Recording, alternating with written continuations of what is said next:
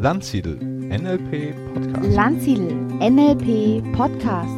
Landsiedel NLP Podcast.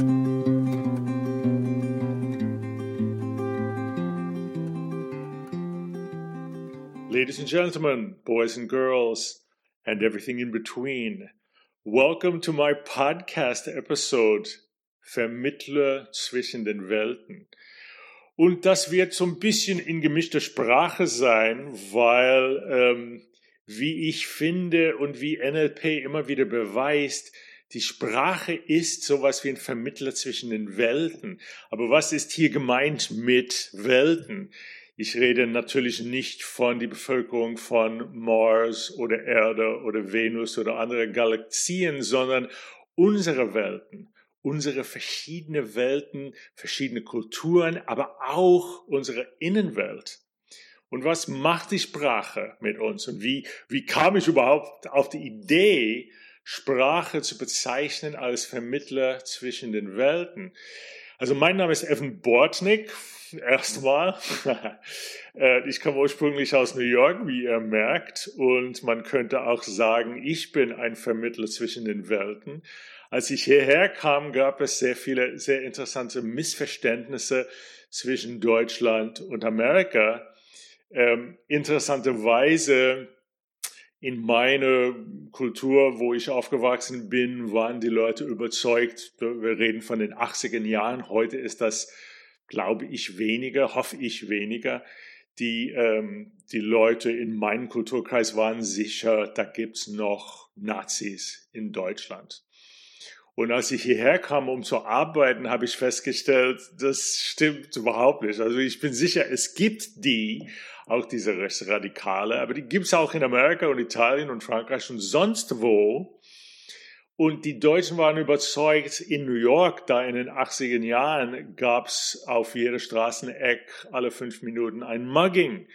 So, und das heißt, ich als Vermittler zwischen den Welten habe gedacht, okay, ich bin eigentlich da, um meine Familie, meine Freunde in New York zu überzeugen, Deutschland ist eigentlich ein ziemlich kulturreiches Land und, und ein sehr interessante intellektuelle Fleck, anders als New York, aber Auge in Auge.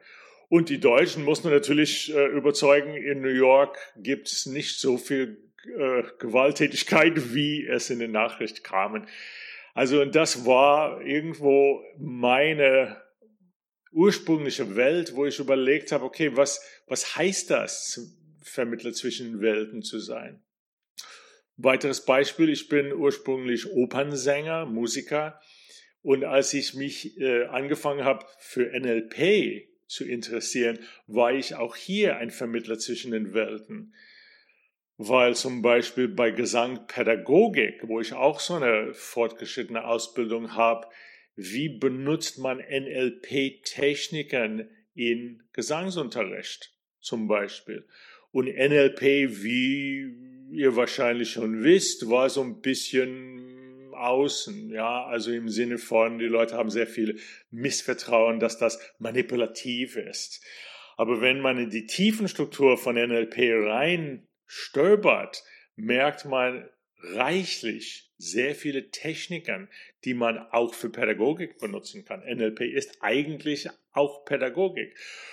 Und als Vermittler zwischen den Welten habe ich bemerkt, das, was NLP lehrt, kann man in der Gesangspädagogik deutlich, sehr deutlich benutzen. Und das habe ich auch gemacht auf Universitätsebene. Aber ich würde behaupten, nach diesen Beispielen, wir sind alle irgendwo Vermittler zwischen den Welten, besonders wenn wir zwei Sprachen sprechen. Ja, also was, was passiert, wenn wir einen Ausdruck haben, die in einer anderen Sprache nicht eins zu eins zu übersetzen sind? Und wir wollen das auch natürlich vermitteln und kommunizieren. Da, da gehen wir von einem Bereich zum anderen, um die Worte zu finden und um die Linguistik rumzutanzen, damit wir den Botschaft aus einer Sprache in einem anderen bringen. Interessanterweise zum Beispiel auf Deutsch ein Treppenwitz. Also wie kannst du einen Treppenwitz auf Englisch sagen? This is a staircase joke. Most people would look at you as if you were a little bit crazy if you said staircase joke. Also du musst irgendwie mehrere Worte benutzen als nur die eine Begriff Treppenwitz, um zu erklären, das ist This is a joke that you get when you're leaving the dinner party, walking down the steps and then you start laughing. Also du merkst schon, du brauchst sehr, sehr, sehr viel mehr Worte, um das zu erklären. Oder zum Beispiel in eine andere Richtung, wenn jemand sagt auf Englisch, that's my wheelhouse. Was ist da gemeint? That's my wheelhouse. Das ist mein Rathaus ähnlich wie in Amerika. Die Deutschen würden dich angucken, als wärst du nicht ganz sauber, wenn du sagst, das ist nicht mein Rathaus. Also, it's not my wheelhouse. Ja, das bedeutet, das ist, äh, das ist meine Landschaft. Das ist da, wo ich mich interessiere, wo ich mich zu Hause fühle. Ja, also du merkst schon auch hier, als Vermittler zwischen den Welten benutzt du mehrere Worte, um die Kurzfassung zu übersetzen von einer Sprache im anderen. So, und wie funktioniert das mit deinem persönlichen Innenwelt? Wie übersetzt du eine Botschaft aus dem linken Gehirn zum rechten Gehirn? Da hast du natürlich eine sehr starke Herausforderung, weil manche Dinge kommen links hier nicht rein und wollen rechts hier nicht raus. Was, was heißt das? und wie groß ist dein Corpus callosum, die die rechte und äh, linke Hemisphäre vermittelt. Sprache spielt hier natürlich eine wesentliche Rolle, aber die Techniken, die man in NLP lernt mit Sprache, stärkt tatsächlich die Corpus callosum. Ich weiß nicht, ob es Recherchen gibt, dass zum Beispiel Musizieren oder ein, ein zweiter Sprache lernen oder Tanzen den Corpus callosum tatsächlich vergrößert? Ich würde behaupten, ja. Und ich würde auf die Suche gehen nach Recherchen, die das beweist. Aber nicht nur rechts, links. Denke hinten vorne. Also was verbindet dein occipitaler Kortex mit deinem frontaler Kortex und die Dinge, die zwischen den Sprachzentren und den visualen Zentren hin und her gehen? Wie kann man das verstärken? Auch zum Beispiel, wenn du überlegst, ein Kleinhirn, den limbischen System und den Neokortex. Wir leben äh, in einer sehr starken Impulswelt aus dem Kleinhirn. Wir leben in einer sehr starke emotionale Instinktwelt aus dem limbischen System und wir leben auch sehr stark in unserer Ideewelt aus dem Neokortex. Was verbindet das? Wie können wir balanciert ausgeglichen diese drei Dinge vereinen. Also irgendjemand, ich weiß nicht, wer das war, sagte, wir haben Instinkte aus der Steinzeit, Emotionen aus dem Mittelalter und Gedanken und Sprachtechniken aus der modernen Zeit. Ich finde das eine sehr, sehr interessante Ansprache auf den Kleinhirn, den Reptiliengehirn, den limbischen System, der sehr komplex ist, und den Neokortex. Also was verbindet das? bei dir persönlich. Und wenn du nicht ganz zufrieden bist mit der Balance, wie könntest du das tatsächlich verbessern, optimieren, kalibrieren von einem Kontext und einer Situation zum anderen? Das ist natürlich eine Frage, die wir ständig bei Practitioner und Masterausbildung in NLP stellen. Was ist dein persönliches Ideal? Und deswegen ist für mich NLP eigentlich äh, das Gegenteil von einer Sekte, weil du musst nichts glauben. Aber du merkst sehr viele Techniken, wo du dein Glauben, das, was du als befähigender Glaubenssatz stärken kannst und das, was du als limitierender Glaubenssatz umändern kannst. Das ist die Stärke von NLP. Aber auch wenn du überlegst, okay, weißt du, Menschen interessanterweise, wenn die sagen, lass mich nachdenken dann deuten sie einen bestimmten Bereich vom Körper. Niemand deutet auf den Bauchnabel oder auf die Ferse, wenn die sagen, äh, ich denke jetzt gerade nach. Die machen meistens die Finger zu den Schläfen oder äh, äh, zwei Finger auf den dritten Auge oder auf jeden Fall die Gestik geht sehr stark Richtung Kopf. Aber jemand sagt, ich fühle das ganz genau oder lass mich dir ehrlich was sagen, dann bedeuten, bringen sie die Hände zu einem anderen Körperbereich, bisschen auf dem Brustkorb, auf dem Herzbereich, auf dem Sternum. Und das ist auch interessant, wenn du überlegst, okay, wir fühlen mit dem Herz. Was heißt das? Also, verstehst du? Also fühlen und Herz, aber irgendwas bewegt uns, unsere Hände zu dem Kopf zu bringen, wenn wir sagen denken und zu dem Brustkorb, wenn wir sagen fühlen. Und wenn wir fühlen mit dem Herzen und denken mit dem Kopf, was machen wir mit dem Bauch? Was heißt eine Bauchentscheidung? Was ist die enterische Nervensystem?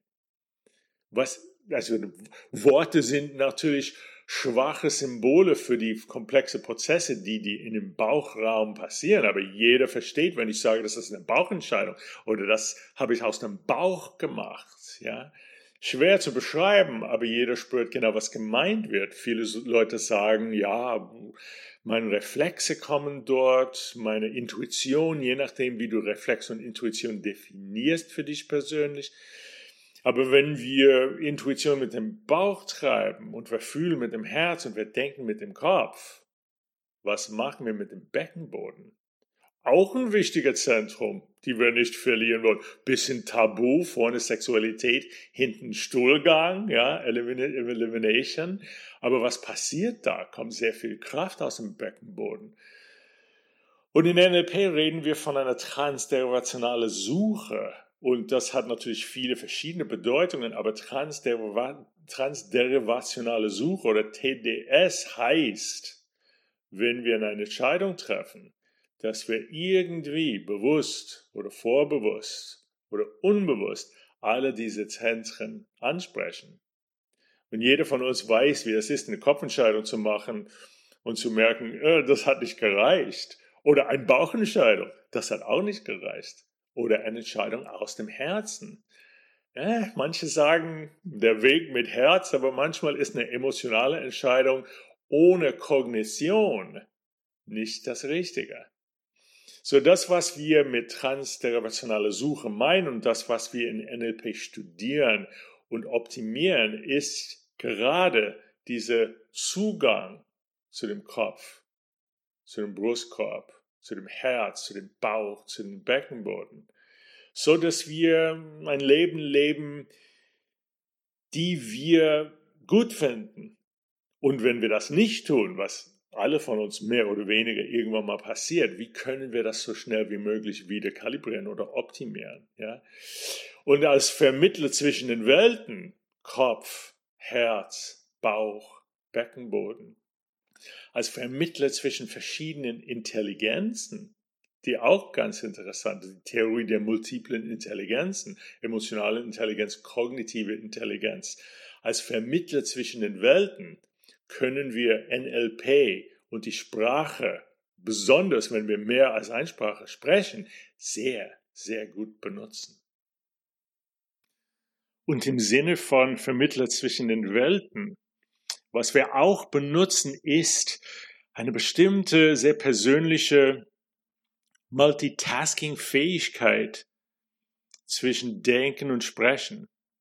Und es ist interessant, wie oft Menschen, während die einen Vortrag halten, bestimmte Geräusche machen. Äh, mh, ha, mh, also das ist oft, wenn du die Augenbewegung guckst, dann merkst du, die gehen auch kurz oder manchmal lang zu einem bestimmten Innenbereich, um den nächsten sogenannten Textblock zu holen. Und dann äh, geht die Energie nach außen und die kommunizieren mit Worten. Aber diese Multitasking zwischen den Sprachzentren, Wernicke-Zentren, Brocker-Zentren, wie wie du deinen nächsten Textblock holst und wie du es dann in Worte findest und Verbindung mit deiner Gruppe machst, ist natürlich auch eine Art Verbindung oder Vermittlung zwischen den Welten.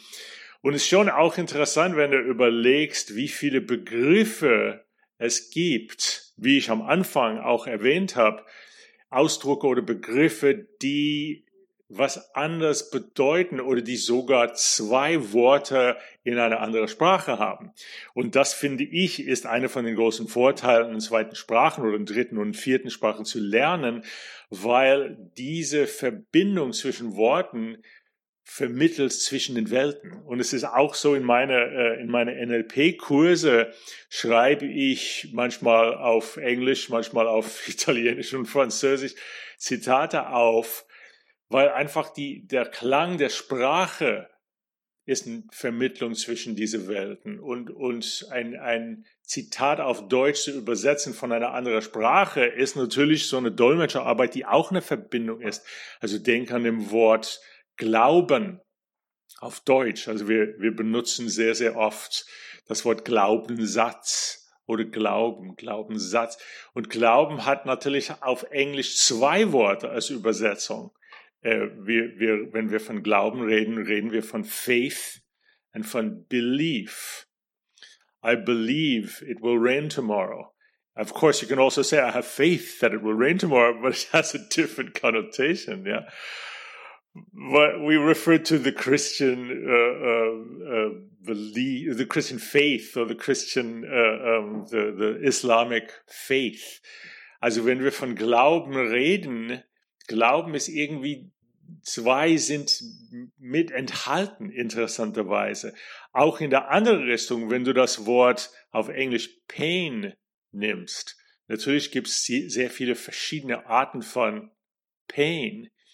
Manche sind sogar hilfreich. Deswegen sagen äh, Sportler, Gewichtsheber, no pain, no gain. Das heißt, das ist eine Art von Pain, die, die tatsächlich suchen, um tatsächlich zu wachsen. Und äh, du glaubst mir bestimmt, wenn ich sage, das passiert nicht nur auf muskulärer Ebene, aber auf Deutsch sagt man Schmerz dazu, aber auch Pein. Und Pein ist natürlich eine etwas, etwas älteres Wort, hat auch eine andere Konnotation, hat eine andere ähm, Bedeutung als Schmerz. Also wenn ich sage, etwas ist schmerzhaft, bedeutet das natürlich was anderes, als wenn ich sage, es ist peinlich. Das heißt, das Wort hat sich auch evolviert über die Zeiten.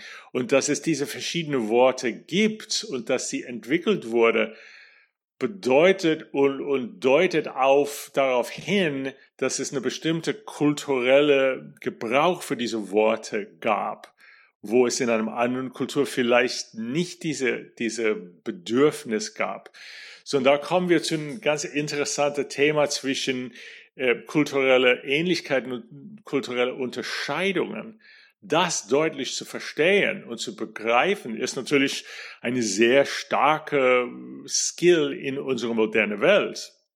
Ihr kennt, ihr kennt bestimmt ganz viele Geschichten, wo etwas in einer Kultur harmlos ist, in einer anderen Kultur ist der größte Beleidigung, die es gibt. Also ich kenne, ich habe einen Freund, der hat eine äh, koreanische Freundin und der ging bei denen zu Hause und hat die Nase geputzt äh, während der Abendessen. Also das ist vielleicht nicht das angenehmste äh, äh in Deutschland oder Amerika, aber dort ist es ein riesengroßes Zeichen von Disrespect. Ja, anderes Beispiel ist, wenn du rülpst, also Rülpen, Rülpsen äh, ähm, gilt als ziemlich unhöflich auf deutsche Tische und auf New Yorkische Tische. Aber es gibt Kulturen, wo du, wenn du nicht rülpst, ist, äh, das heißt, du hast die Mahlzeit nicht genossen, ja. Und so weiter und so fort. Und der Punkt ist im Sinne von vermittle zwischen den Welten, dass die Sprache an sich diese Vermittlung tatsächlich stärkt. Und wenn du überlegst, Worte und Linguistik und die Sprache ist ein Symbol von einem Symbol von einem Symbol. Das heißt, es ist ein Meta-Meta-Symbol. Das heißt, es gibt die Welt da draußen, so wie es ist. Und ich weiß, es gibt natürlich sehr viele Disziplinen, wo, wo die sagen, die Welt da draußen ist völlig illusorisch. Aber wenn das so ist, wie Einstein auch gesagt hat, das ist eine sehr überzeugende Illusion, gibt es die Welt da draußen und dann gibt es unsere interne Repräsentation von dieser Welt in unseren Köpfen.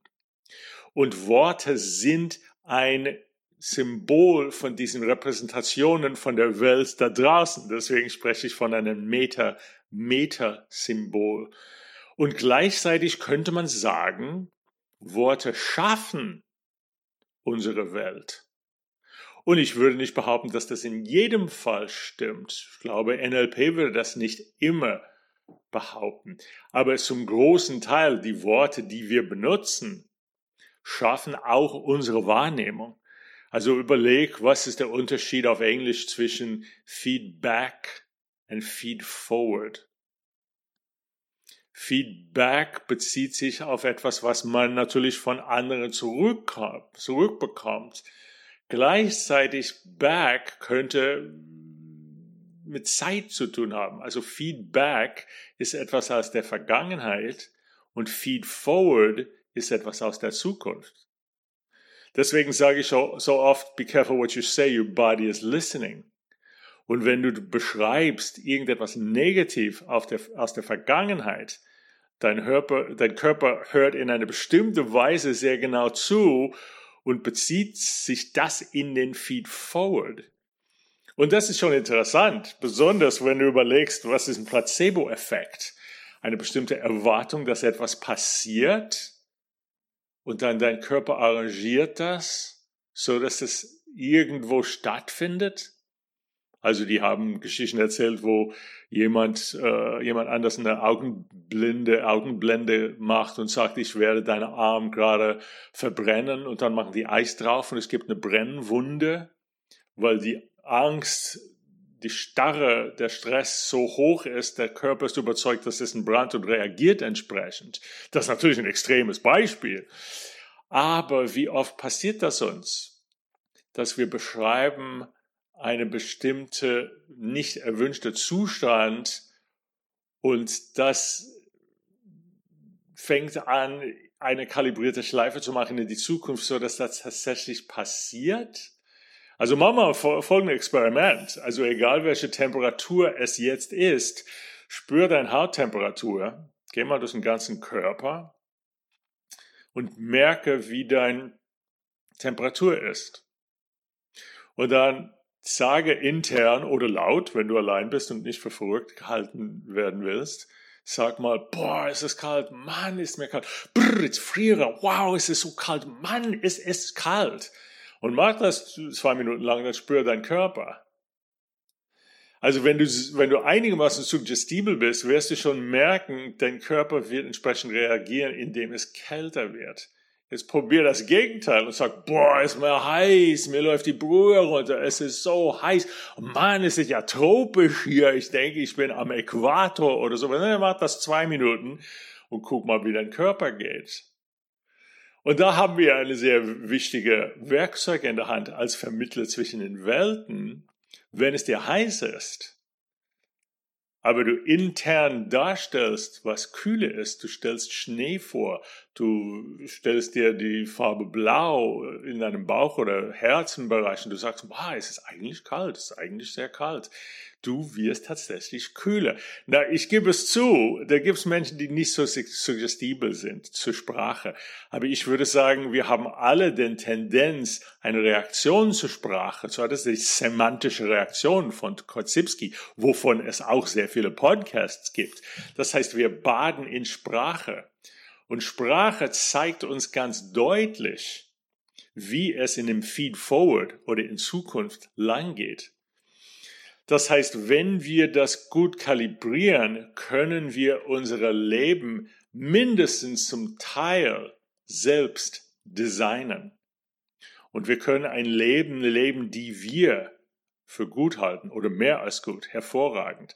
Und das hat sehr, sehr stark mit Sprache zu tun, wie wir unsere Welt vermitteln an anderen, wie wir unsere Welt vermitteln an uns selbst und wie wir tatsächlich zuhören, wie unser Körper zuhört. Und das ist im Grunde genommen das, was im NLP passiert, in den Practitioner, in den Master und in den Trainer. Wir lernen optimal mit uns selbst und mit anderen zu kommunizieren. Und besonders dann, wenn du mehr als eine Sprache kannst, bist du Vermittler zwischen den Welten.